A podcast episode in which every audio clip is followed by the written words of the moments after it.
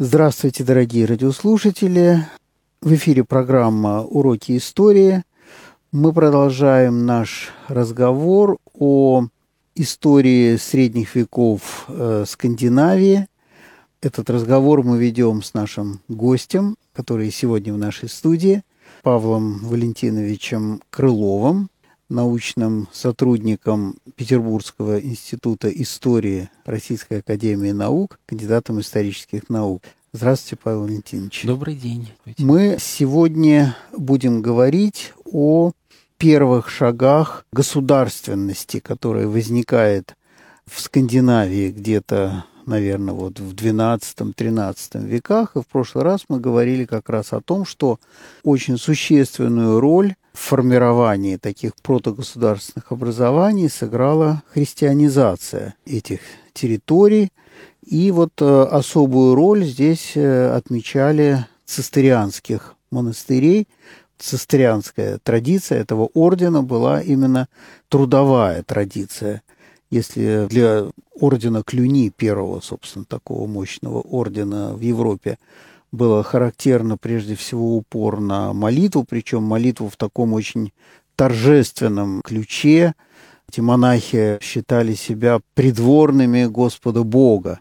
И вот как придворные какого-то короля, э, властителя, должны были замечательно быть одетыми, быть определенным образом воспитанными и подготовленными ко всем ритуалам, которые совершаются при дворе этого монарха. Вот точно так же, еще в гораздо большей степени, эти клюнийские монахи считали себя придворными Господа Бога, поэтому роскошное облачение и, между прочим, образ храма такого романского, как раз, который оформлял, так сказать, монастырскую жизнь, он тоже сходен был с образом замка средневекового, своей такой мощью, тяжеловесностью, ну и в то же время какой-то вот роскошностью, которая, может быть, даже для замков не всегда в то время была характерна. А вот как раз цистерианцы – это был э, орден, который делал такой упор на скромность, бедность и такой усиленный труд. Поэтому действительно они собрали все, так сказать, навыки того времени, трудовые, производственные, технические, и занимались их развитием, совершенствованием. Вот этот монастырь, э, как раз этот орден, очень так пришелся ко двору, как я понимаю, в Скандинавии, да, где такие трудные были условия. В прошлый раз мы говорили об этом да. земледелии и вообще сельского хозяйства. Совершенно верно, отец Александр, и даже были такие отмеченные в истории случаи, когда ранее основанные монастыри, там где-то э, в начале XI века, они, соответственно, были основаны еще в э, традиции такой бенедиктинской, более ранней, которая относилась, могла относиться к клюнийской традиции. Они были в XII веке переподчинены ордену Бернарда Клервосского благодаря содействию королей северных стран. Действительно возникла некоторая такая симфония, если позволительно говорить о симфонии применительно к этому латинскому христианству.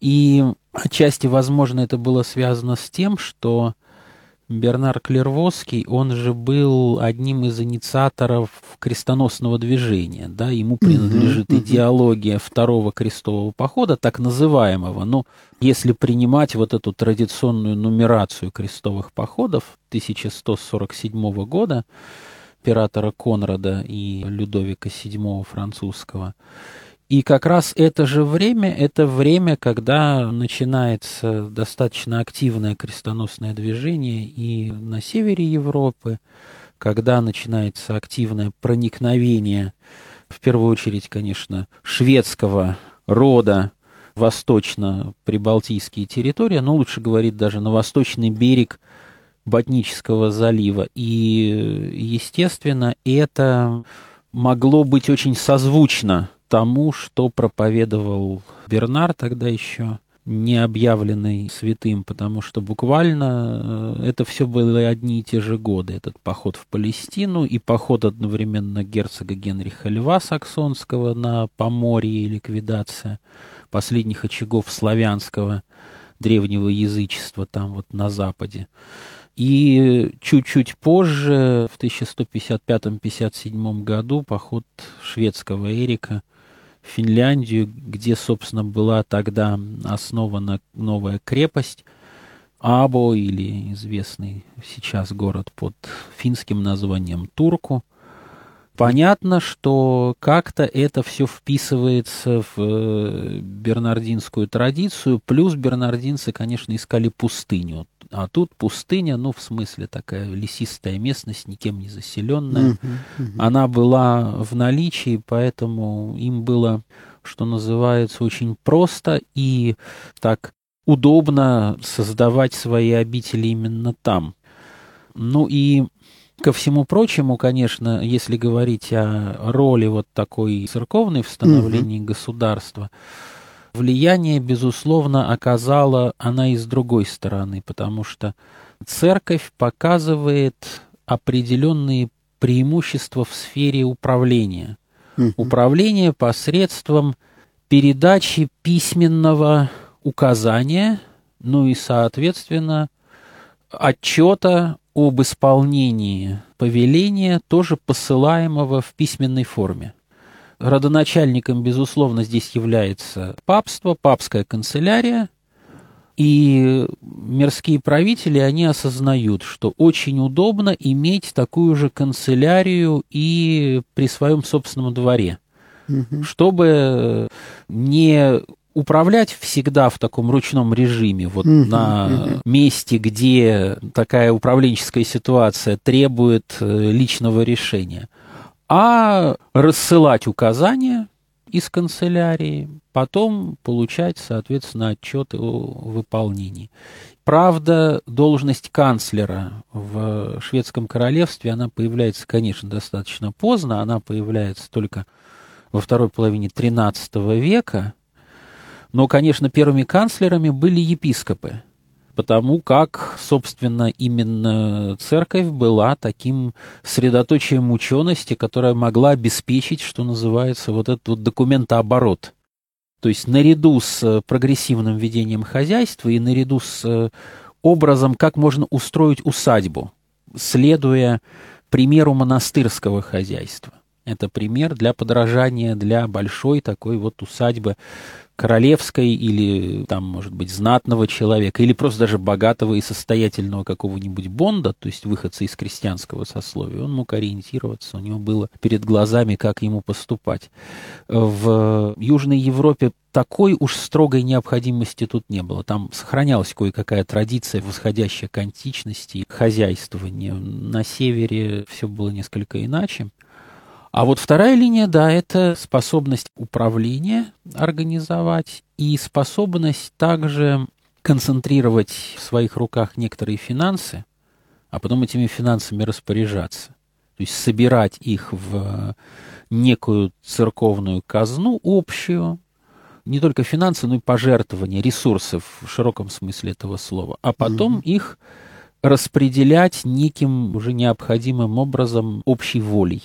Вот mm-hmm. это тоже было важно для королевской власти. И здесь, опять же, власть духовная, точнее, та ее часть, которая, как говорит Писание, печется от, о столах, да, вот это вот диаконское служение, которое mm-hmm, было установлено mm-hmm. еще в первоапостольской общине, вот как это служение, оно помогает осуществлению каких-то государственных функций, которые не ограничиваются ведь только там исключительно завоеваниями или там собиранием податей, но и их грамотным распределением. Ну да, ну то, что мы называем социальное, так сказать, обеспечение некоторое. Вообще говоря, при храмах при соборах, чуть более уже поздняя эпоха, но при монастырях до этого, в общем, была широкая благотворительность, и она все-таки задавалась самой основой христианского понимания смыслов, так сказать, жизни, да, помогать ближнему и так далее. Вот это все, наверное, тоже в головы вождей, правителей тоже постепенно входило вместе с христианством. Да, вы совершенно правы, тем более что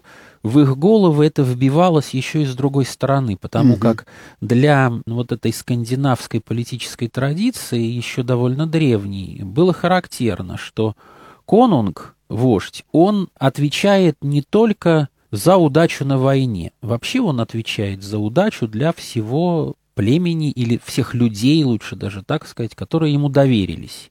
Он отвечает и за урожай добрый, он отвечает и за улов, он, естественно, отвечает и за мир, причем не только мир с соседями, но и за то, чтобы агрессии внутри вот этой вот коллектива не было, он должен как-то их там примирять, если у людей есть спор какой-то. И если он этого не обеспечивает, то начинаются вопросы. Почему там человек битву проиграл, почему он какую-то добычу упустил, почему при нем эпидемия или неурожай. И вот здесь, конечно, церковь как институт, она помогает. Да? Она может либо психологически снять какие-то вопросы, но а в некоторых случаях и просто подсказать, а как вот, условно говоря, этим бедным помочь, или как людей собрать на реализацию какого-то там общего дела, тот же самый военный поход устроить, mm-hmm. каким-то иным способом, чем устраивать прежде вот этот ледунг. Потому что mm-hmm. один из главных вопросов для того, чтобы организовать нападение или оборону, в данном случае это не так важно, это располагать каким-то обученным, хорошо тренированным резервом вооруженных людей. Народное ополчение, которое традиционно собирали, оно для этого не всегда годится, потому что, как там потом уже совершенно справедливо писал Алаус Петри, оружие можно раздать крестьянам, но они очень часто не смогут им воспользоваться. А обученный воин, он стоил дорого. То есть там вот есть какие-то сведения, когда была междуусобная война в XIII веке, один из участников навербовал наемников в Германии, и они ему обошлись в 6 тысяч марок сразу, и еще он должен был им в год платить э, тысячу марок, а это всего 100 воинов, ну, таких профессиональных немецких наемников. Марка – это где-то от 200 до 250 грамм серебра. То есть тысяча марок – это получается, тысяча марок – это 250 килограмм серебра. 6 э, тысяч марок – это уже полторы тонны. То есть целую телегу серебра нужно было отвалить за угу. сотню наемников. И вот тогда один из уже образцов первой такой крупной реформы – это такая военная реформа Магнуса Биргерсона 1280 года, когда он делит фактически население на две части. На тех, кто способен нести рыцарскую службу и которые способны явиться на смотр на своем боевом коне, в своих собственных доспехах, что, безусловно, очень дорого. Вот такой человек, который является, который готов служить, он освобождается от уплаты податей. И он становится таким образом дворянином в, ну, таком общеевропейском понимании этого слова. В Швеции это называлось фрельсе, то есть свободный человек, полностью свободный человек. А остальные могут уже не служить и не участвовать вот в этом постоянном войске. Но они обязаны выплачивать налог, который заменяет им участие в ледунге, вот в этом народном ополчении. То есть что вы выбираете? Либо относительно немного, но регулярно выплачивать налог. Учрежден он, кстати, был несколько еще раньше. Его учредил вот тот самый Ярл Биргер, угу. которому приписывают организацию похода 1240 года угу, угу. и Невскую битву. Правда, он тогда ярлом еще не был и не был так могуществен. А вот придумал как раз собирать с э, населения налоги для того, чтобы содержать постоянную армию, именно вот тот самый Биргер Ярл. Видимо, первоначально предполагалось, что просто будут наемников на эти деньги нанимать, а вот уже его сын Магнус Биргерсон, ставший королем Швеции, он придумал такую реформу вместе, с, конечно, с Королевским советом, выделив сословие воинов профессиональных и сословие, которое их содержит своими податями. Вот это, безусловно, сделано отчасти по образцу того централизованного сбора пожертвований, который действовал в церкви и который шел на церковные нужды, на содержание храмов, на содержание служителей, которые ну, не могли противном случае зарабатывать как-то там своим собственным трудом. Они должны были профессионально заниматься своим служением. И, кстати, по тому же Адловскому постановлению, Вальена те же самые духовные лица, они тоже налогов не платили. Ну, достаточно общий момент для всех европейских стран. Но вот что важно в разделении этого населения на эти две категории. И в дальнейшем для того, чтобы в скандинавских странах, и в первую очередь, конечно, в Швеции, тут вот совершенно определенно, любой человек, занимающийся дворянским делом, то есть рыцарским делом, неважно, кем он был по происхождению, он мог стать вот этим самым дворянином Фрельса. Угу. И так же было и в XVI, так же было и в XVII веке. Угу, когда угу. знаменитые эти кавалерийские батальоны, эскадроны, точнее, извините, которые участвовали в 30-летней войне под знаменами Густава Адольфа, они состояли в значительной степени из крестьянских сыновей – которые были, естественно, из крестьянства такого состоятельного, которое было способно купить лошадь, которое было способно одному из сыновей создать некоторую финансовую базу для вот этой службы кавалерийской. Угу. И он из крестьянского сословия переходил в сословие свободное, дворянское. Угу, угу. Но и если ты не мог эту службу служить, то тебя изгоняли из этого сословия, и ты там становился кем. Вот кем сможешь уже, тем и станешь. Крестьянином, бюргером и так далее.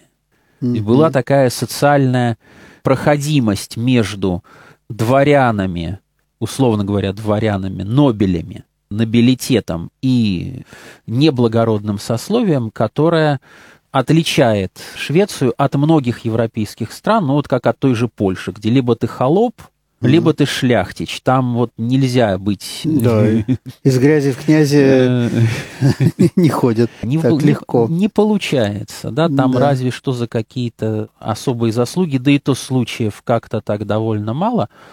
А более того, даже для, казалось бы, финских земель этот обычай тоже действовал, поэтому были и среди финлянцев, финнов по происхождению, вот эти вот дворяне – Фрейльса, которые через свою рыцарскую службу, воинскую службу, входили угу. в состав правящего, ну, условно говоря, привилегированного сословия.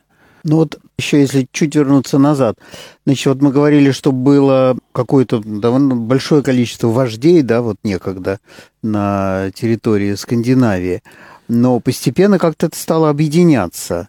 И вот когда стали складываться территории – вот вы уже говорите о шведском короле, mm-hmm. там, шведском mm-hmm. государстве. В какой момент и как это происходило?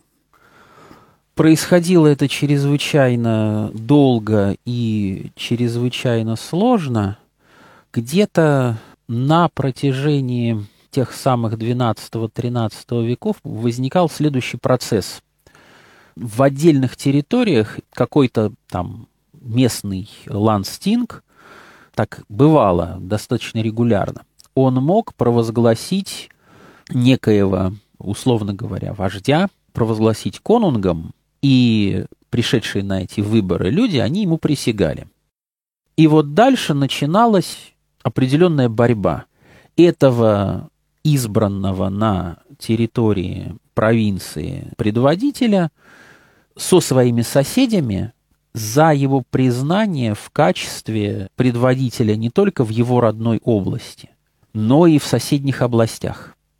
И на протяжении XII-XIII века сложилось так, что вот такими областями стали области Норвегии, Дании и Швеции. То есть возникло три таких ядра, вокруг которых эти вожди, ну, скажем так, циркулировали, потому что очень долго какой-то постоянной резиденции нигде не было. Угу. Вы говорили, что общеевропейское такое понимание было, что король или вождь, он не вождь территории, так сказать, прежде всего не обладатель не территории, а народа.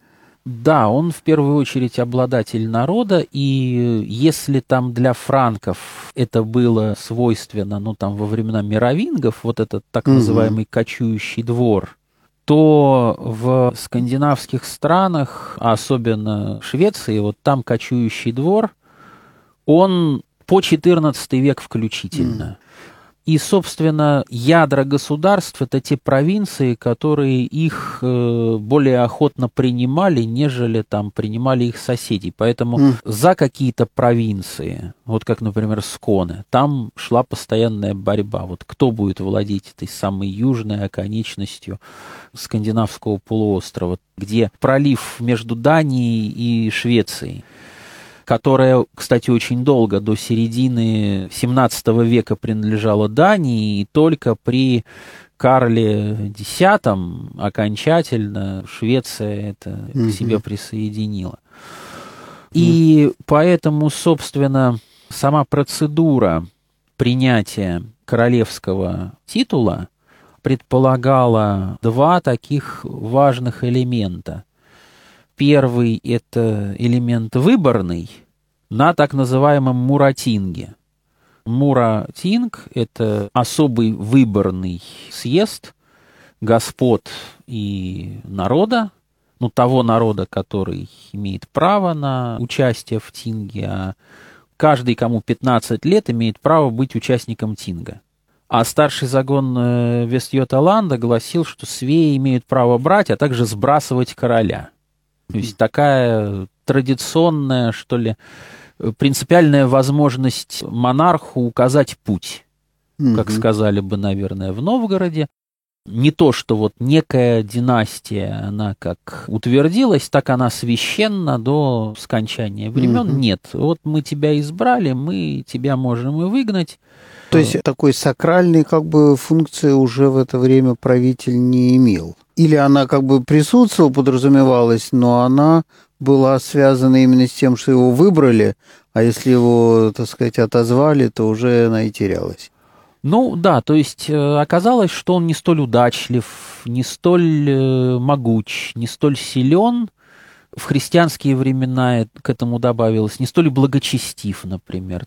Если король, например, жил в открытом грехе. Вот было известно, что открылось, что у него есть любовница, например. Или стали говорить, как говорили про Магнуса Эриксона, что он садомит, например. Вот очень mm-hmm. много было таких слухов.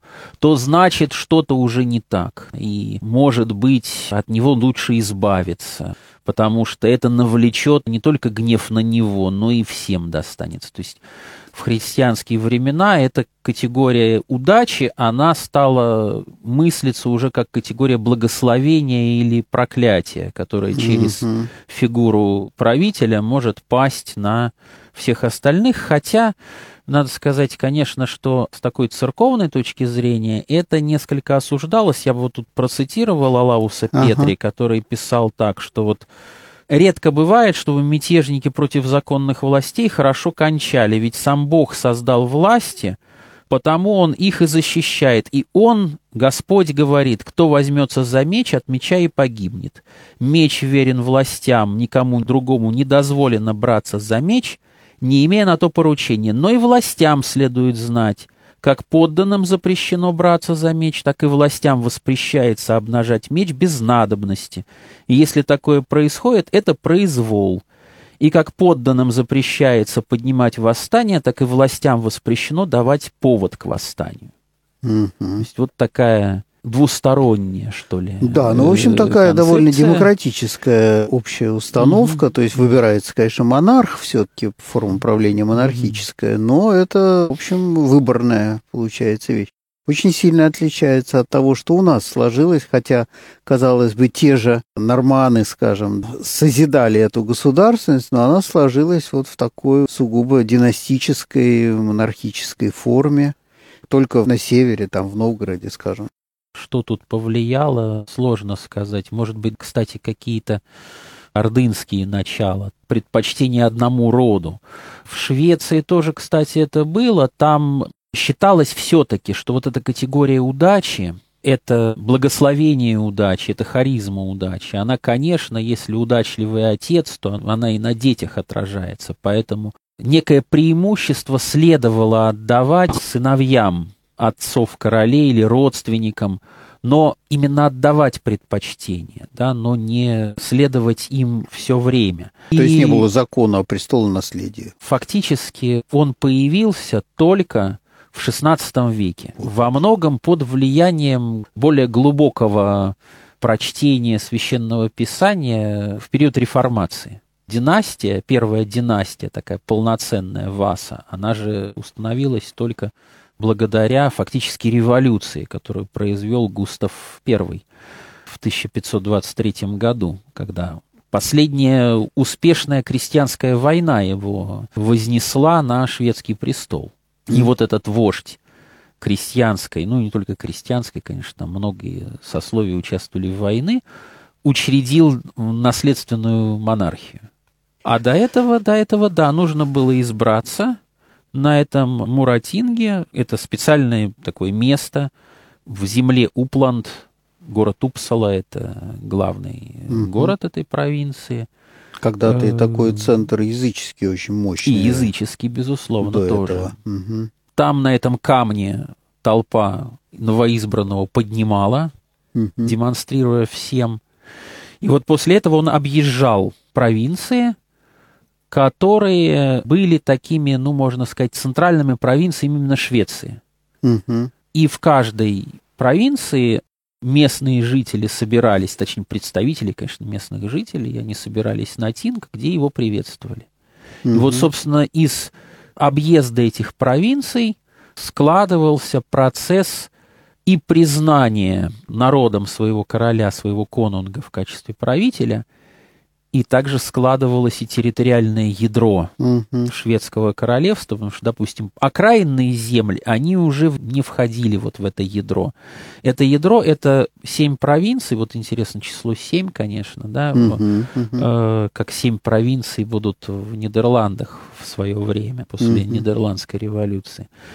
Вокруг озера Миларен и между Веттерном и Венерном, то есть из Упланда вдоль там северного берега Миларена этот королевский путь, так называемый Эриксгата, путь Эрика, шла в э, Вестманланд, то есть западная земля, центр, такой город, поклонники Джорджа Мартина это название знают, город Вестерос. Правда, mm-hmm. немногие знают, что Вестерос существует в Швеции. Это центр, кстати, довольно старинного епископства из э, Вестманланда в э, Нерке, там тоже знаменитый город Эребру, из Нерки в Вестер-Йотланд, то есть это страна западных готов, потому что угу. до этого это Свеи. Вот Свеи это северные провинции, севернее ага, Миларена. Ага. Южнее это готы. Вот от Свеев к готам, там главный город Скара, оттуда в Смоланд, где опять же такое старое епископское опять же место – Векша, оттуда в Östergötland, город Линчопинг, там является центром. И последняя, седьмая провинция, Södermanland, епископский ее центр, опять же, с очень такой старой, старинной епархией Стрэнгнес. И, собственно, Стокгольм впоследствии будет основан на границе между Södermanlandом и Упландом. То есть это mm-hmm. уже возвращение, можно сказать, из этого похода. И во время этого похода обязательно новоизбранный конунг должен был при пересечении границы брать, и вот это кто-то воспринимает как заложников из числа местной знати, а кто-то как почетную стражу.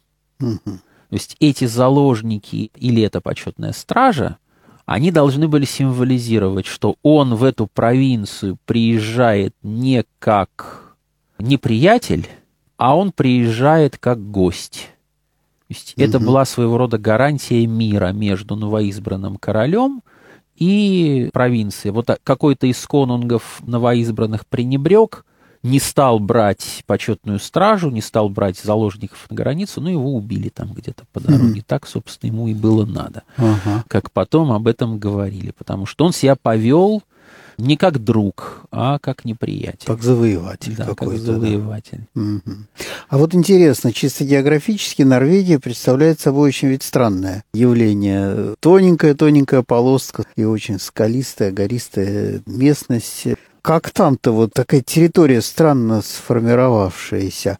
Все-таки Швеция, да и Дания, они все-таки как-то более-менее округляются. Так посмотрим на все mm-hmm. страны европейские, они какие-то кругленькие. вот. Но если не считать какие-то там полуострова какого-нибудь Пенинского, да, который уж такой длинный, но все-таки тоже это совсем не Норвегия по ширине. Вот как там эти области формировались? Там вдоль этого северного пути как у нас путь из Варя в Греки, тоже, собственно, вся страна была вытянута вдоль вот этих рек, более или менее параллельных. Такой ветвистый был путь. Кстати, этот путь его называли Восточный путь, и, собственно, вот стремление это на восток этих шведских королей в XII-XIII веках во многом было связано с желанием контролировать этот восточный путь, путь на восток через Балтику и там по рекам потом. А у них, ну, точно так же вдоль пути, и если для Швеции главная такой единица административного деления, там земля, которая делилась на сотенные округа, то для Норвегии корабельные округа. Это, пожалуй, было чуть ли не самое главное. В Швеции это тоже, конечно, было. То есть там, там какая-то территория, она представляла собой корабельный округ. В случае Ледунга, этот Ледунг, он был морским. Соответственно, жители этой территории, они корабль должны были собрать, и на этом корабле потом плыть куда-то. То есть, видимо, Было, норвежцы это... поэтому оказались наиболее такими мобильными да, и вот связи Древней Руси тоже с Норвегией, с тем же Олафом были более сильными.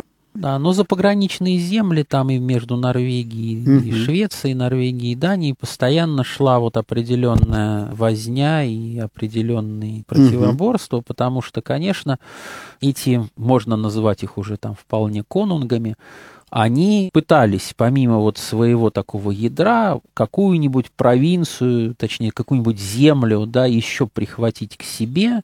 Uh-huh, uh-huh. Тем более, что если сама установка на то, что плох конунг, так мы его поменяем, она э, дает возможность э, определенных манипуляций. Ну вот сейчас я к вам приду, вы поменяете того на меня, и вам будет лучше.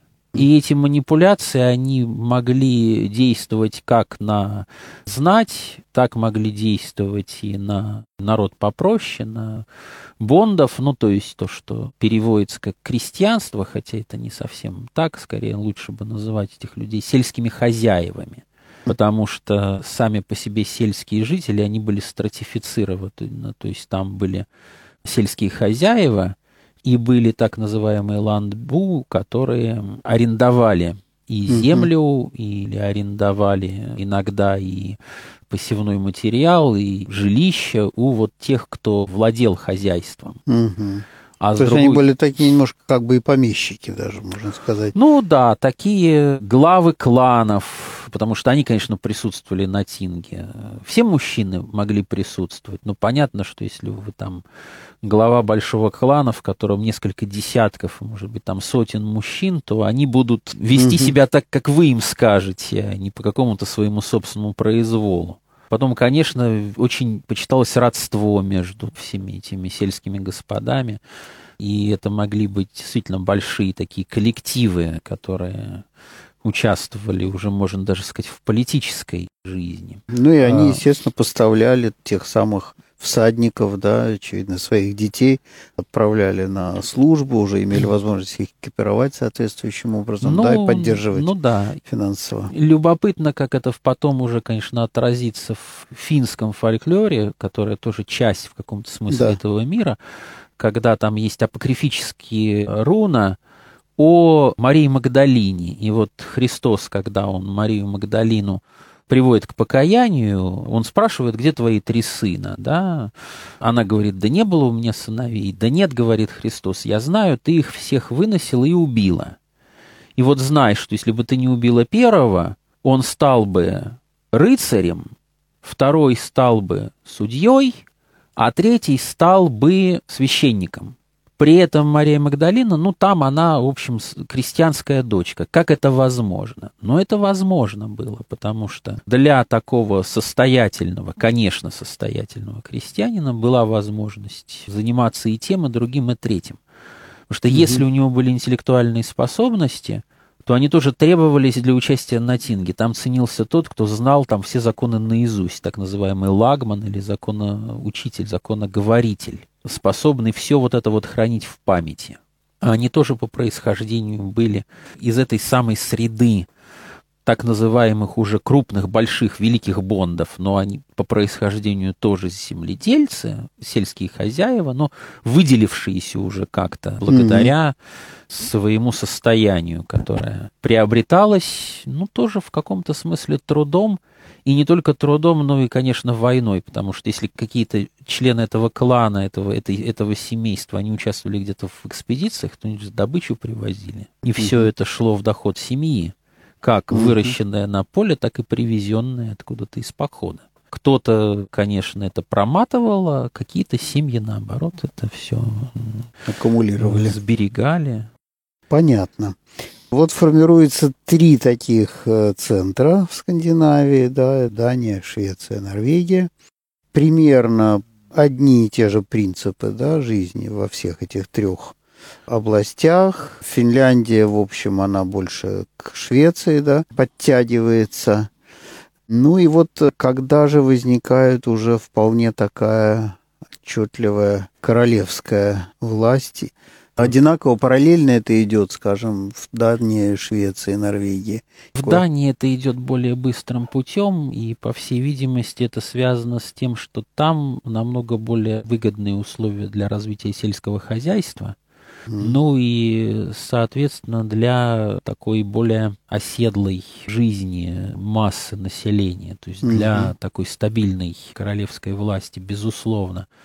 В Швеции этот процесс идет более, может быть, длительно, чем в Дании, и более успешно, чем в Норвегии, потому что Норвегия, в конечном счете, она становится яблоком раздора между вот этими вот датскими правителями и правителями шведскими, хотя и какое-то свое участие в этом тоже принимают те конунги, которые там оказываются в голове. Для Швеции еще определенную роль играет, безусловно, даже не столько христианизация, сколько участие в первых крестовых походах, но на восток в XII веке, потому что поход короля Эрика в 1155-57 году, с одной стороны, его связи с римской курией и вообще с церковью как таковой укрепил. И это в каком-то смысле подействовало на репутацию его рода. Не то чтобы установить династию, но чтобы некое такое представление о этом роде как об особо отмеченном среди населения подчеркнуть. Тем более, что этот поход, он должен был принести и новые земли тем, кому земель не хватало. И это, кстати, не только феодалы, как там иногда говорит традиционная историография, но это еще и участники Ледунга, это участники того самого ополчения, которое еще тогда вполне собиралось. Это все-таки 1155, а не середина 13 когда с этим возникают проблемы. А с другой стороны, это род фолькунгов, тоже достаточно такой известный, богатый, знатный, имеющий связи в Норвегии и Дании. И вот начинается такая определенная междуусобная борьба между потомками Эрика и представителями рода фолькунгов, и тут некоторую, если не точку, то такой некоторый знак препинания поставил вот тот самый Биргер Магнуссон, угу. который неким образом попадается в русской истории.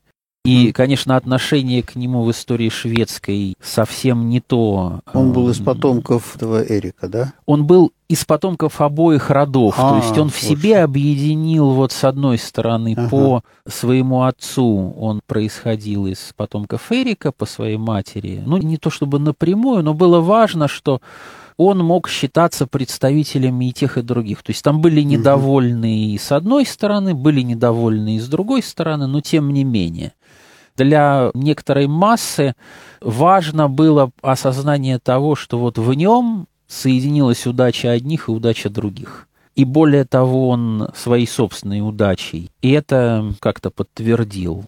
А вот немножко подробнее, может быть, об этих крестовых походах. Какие территории, собственно, они охватывают? Первый крестовый поход – это, собственно, буквально на противоположный берег Ботнического залива. Угу. Это, соответственно, Або было основано и какие-то поселения, крепости рядом с этим Або. Второй крестовый поход, ну, такой считающийся вторым, потому что тут сразу возникает вопрос, а как быть с 1240 годом? Это крестовый поход или не крестовый поход? От чего возникает вопрос? Он возникает от того, что находящийся тогда на престоле официально считающийся и признанным королем Эрик Эриксон, он находится вот в некотором конфликте со своей собственной знатью. Вот тогда было провозглашено целых два короля в этих провинциях Швеции. Угу. Какие-то провинции их признали, какие-то нет. Какие-то провинции стояли за самого этого Эрика Эриксона. Там шла борьба между э, сторонниками короля и его противниками. И, кстати, Биргер, он сыграл очень большую роль именно в том, чтобы победила вот эта вот королевская партия против партий двух противников. И э, поход 1240 года, он проходит на фоне вот этой очень серьезной междоусобицы. Поэтому в какой мере он мог быть инициативой королевской власти? Ну, кто-то считает, вот как Шаскольский Игорь Павлович, что он, конечно, мог быть, потому что было определенное затишье около 1240 года. Ну и вообще такое предприятие, как крестовый поход – в чужую землю, он может быть попыткой объединить вот эти вот угу, какие-то угу. силы. Ну да, э, успешная внешняя война, как известно, часто решает внутренние проблемы, по крайней мере, а так рассчитывают. А другие авторы, они говорят, что нет, это была своего рода такая частная армия. И инициатором видят тут епископа финляндского, точнее епископа Або, Томаса или Фому, который хотел, ну, пока вот там в Швеции что-то происходит, ни с кем особо не посоветовавшись, он собрал такой вот отряд. Причем о чем говорят эти авторы, там финские среди них доминируют, что в этом отряде наряду с датчанами и шведами там были Сум и Ем, ну то есть Суомалайсет, это mm-hmm. вот э, финские бойцы, и Хамялайс, Суомалайсет из западной Финляндии, а Ем или Хемелайсет это из области Тавастхус, это город Хаменлинна, и вот такая вот тоже южная, но такая более глубинная Финляндия. То есть, соответственно, раз там были финны, то было действительно серьезное противоречие между Карелами и Жорой с одной стороны, между Емью и Сумью с той стороны. Новгородцы и шведы, они, конечно, вмешивались, но у этих народов, точнее племен еще даже, были определенные вопросы такие немирные друг к другу. То есть, в общем, целью такого предприятия было все-таки крещение язычников. Для нас это такой вопрос серьезный и болезненный. Уже ведь прошел четвертый крестовый поход, когда обозначилось, что церкви такие разделились уже всерьез, они просто епископы поругались, да, как в XI веке. Насколько это можно рассматривать как агрессию против другой половины христианского мира? Или это вовсе не имелось в виду теми, кто организовывал этот поход, в общем-то, он не очень многочисленный, ведь, так понимаю, было это предприятие. Э, сорокового года. Сорокового года, mm-hmm. да. Но это достаточно сложный вопрос, сложно на него дать однозначный ответ, потому что, с одной стороны, вот э, в этих буллах, в частности, Ганория III, в этом состоянии церкви Финляндии, говорится, в 21 году она была, кажется, написано, что церковь Финляндии страдает от того, что там рядом живут язычники и варвары кого считать язычниками и варварами. Понятно, что есть такая традиция считать этими язычниками и варварами. Соответственно, язычники — это финские племена, а варвары — это новгородцы. Довольно такая убедительная линия рассуждений. В поддержку этой линии говорит и то, что пытались из Рима любичанам, то есть гражданам вольного города Любика, запрещать торговать с новгородским вольным городом тоже. По э, религиозным именно мотивам? Ну, можно сказать, что варвары что... Э, довольно странно, потому что они довольно были интегрированы, все как а... я понимаю, в Ганзейскую всю эту историю. Да, причем по религиозным мотивам и торговать, чем торговать, ну, как бы сейчас сказали, стратегическими товарами, там, оружием, боевыми конями и так далее, металлами какими-то. С другой стороны, насколько эти письма из Рима отражают те настроения, которые были на севере Европы. Потому что мы прекрасно помним, что хартию о предоставлении Любику прав вольного имперского города выдал Фридрих II Гагенштауфен, император Священной Римской империи. И тот же самый Фридрих II Гагенштауфен, он, как известно, был церковью, тем же самым папой отлучен за то, что он выкупил у сарацина Иерусалим власть в этот момент папы, она не была совершенно абсолютной. И вот что имели в виду те самые шведы, когда они шли в этот поход на Неву, имели ли они цель крестить там кого-то, или имели ли они цель просто устроить такой грабительский набег, которых было довольно много со всех сторон. Они. Сказать определенно сложно. Да, безусловно, вот эти письма папы, они могли воспринимать как индульгенцию. Ну, мы идем в угу. направлении то, за которое нас особо ругать не будут. Потому что если мы будем там грабить немецкие суда на Балтике или разорим Ригу, которая к тому времени уже была основана, но это будет воспринято не очень хорошо. А суда вот такой фронтир, mm-hmm. это пограничная территория, где какие-то законы, они практически не действуют. И надо сказать, новгородцы это тоже понимали в каком-то смысле, поэтому у них же с Любиком какие были грамоты? Они говорили, что если вот вы поедете на карельскую сторону, вот туда вот к, mm-hmm. к финнам торговать, то если с вами что случится, мы тут ни при чем. К нам не надо предъявлять претензии, если вас там убьют, ограбят или угу. там что-то с вами случится, это не совсем наше. А вот в чем абсолютный интерес был в Швеции, это в установлении контроля, конечно, над морскими путями. И над путями из Финского залива в Ладожское озеро, ну и куда вот дальше будет возможно. Mm-hmm. Вот контроль над путями это намного важнее, чем там распространении веры. Вопрос, конечно, насколько намного важнее, но это очень важная цель. То есть распространение веры, его можно к этому, конечно, каким-то образом подверстать, а вот э, установить там некую сеть контрольных пунктов, да, вот это важно. При том, что Ганза и Новгород, они были против. В данном угу. случае интересы Ганзы, интересы Новгорода, интересы Любика, точнее, интересы Новгорода, они здесь совпадают. И те, и другие против того, чтобы у Швеции появлялись опорные пункты военного характера. И посему строительство крепостей на побережье Финского залива шведскими крестоносцами, так можно их назвать, могло быть оправдано перед Ганзой. Почему вот, если бы ганзейцы начинали протестовать, они протестовали, почему вы это делаете? Ну, мы вот крестовый поход, язычники, надо, такая удобная, как бы сейчас сказали, оправдательная бумага. Хорошо, значит, мы уже говорим о XIII веке и продолжим наш разговор уже в следующий раз. Мы сегодня говорили о формировании скандинавской государственности, о каких-то ее ранних формах, основных ее чертах и особенностях. Ну и вот дошли до существенных столкновений с Древней Русью, скажем, вот в этом приграничном районе, Ганзейская торговля, попытка Швеции контролировать Балтийское море и морские пути, Здесь сталкиваются интересы как религиозные, так и политические и экономические всех заинтересованных сторон в этом регионе. Сегодня, как и обычно в этом цикле, моим собеседником был кандидат исторических наук, сотрудник Петербургского института истории Павел Валентинович Крылов. Программу вел протерей Александр Степанов. Спасибо, Павел Валентинович. Большое спасибо, И Александр. всего доброго. Всего хорошего.